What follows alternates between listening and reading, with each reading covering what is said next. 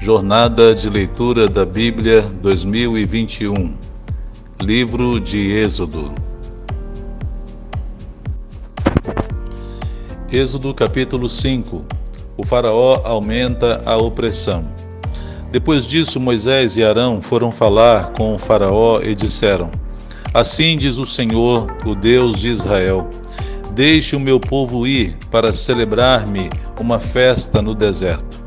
O Faraó respondeu: Quem é o Senhor para que eu lhe obedeça e deixe Israel sair? Não conheço o Senhor e não deixarei Israel sair. Perceba aqui, irmãos, que o Faraó era também considerado um deus.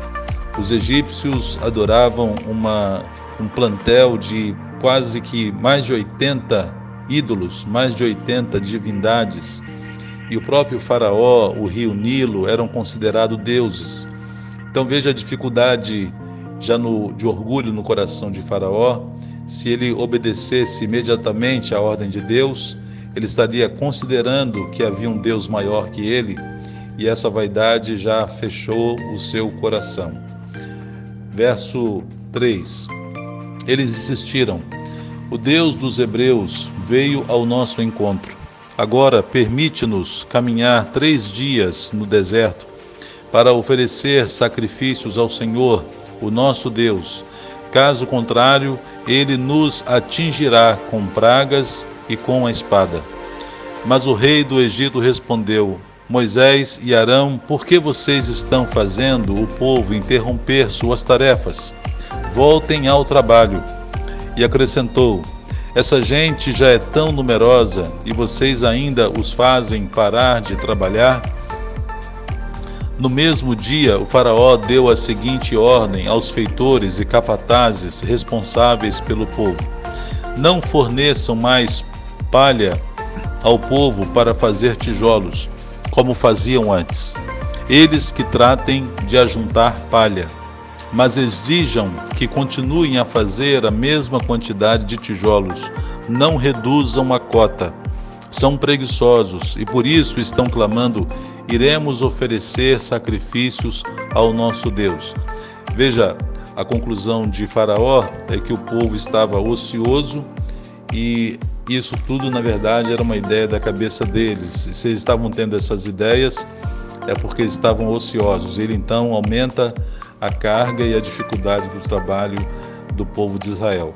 Verso 9: Aumentem a carga de trabalho dessa gente para que cumpram suas tarefas e não deem atenção a mentiras. Os feitores e os capatazes foram dizer ao povo: Assim diz o Faraó: Já não lhes darei palha.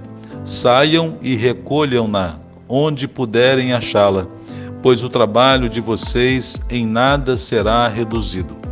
O povo então espalhou-se por todo o Egito a fim de ajuntar restolho em algum em lugar de palha. Enquanto isso, os feitores os pressionavam, dizendo: completem a mesma tarefa diária que lhes foi exigida quando tinham palha. Os capatazes israelitas, indicados pelos feitores do Faraó, eram espancados e interrogados por que não completaram ontem e hoje a mesma cota de tijolos dos dias anteriores? Então os capatazes israelitas foram apelar para o Faraó: Por que tratas os teus servos dessa maneira? Não se fornece a nós, teus servos, a palha, e contudo nos dizem: Façam tijolos. Os teus servos têm sido espancados, mas a culpa é do teu próprio povo. Respondeu o Faraó: Preguiçosos é o que vocês são, preguiçosos, por isso andam dizendo: iremos oferecer sacrifícios ao Senhor. Agora voltem ao trabalho. Vocês não receberão palha alguma. Continuem a produzir a cota integral de tijolos. Os capatazes israelitas se viram em dificuldade quando lhes disseram que não poderiam reduzir a quantidade de tijolos exigida a cada dia.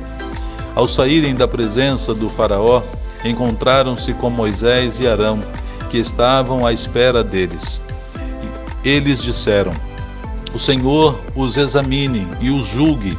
Vocês atraíram o ódio do Faraó e dos seus conselheiros sobre nós, e lhes puseram nas mãos uma espada para que nos matem.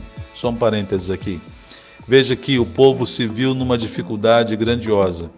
Assim também, irmãos, vemos que quando Deus está prestes a realizar um milagre, muitas vezes a situação se aperta.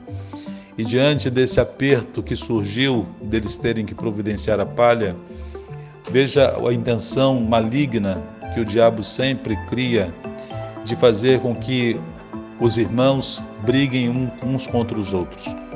Os capatazes israelitas, ao invés de buscarem e clamarem a direção de Deus, eles se revoltaram contra os líderes, se revoltaram contra Moisés e Arão, incitando uma intriga e uma oposição aos líderes.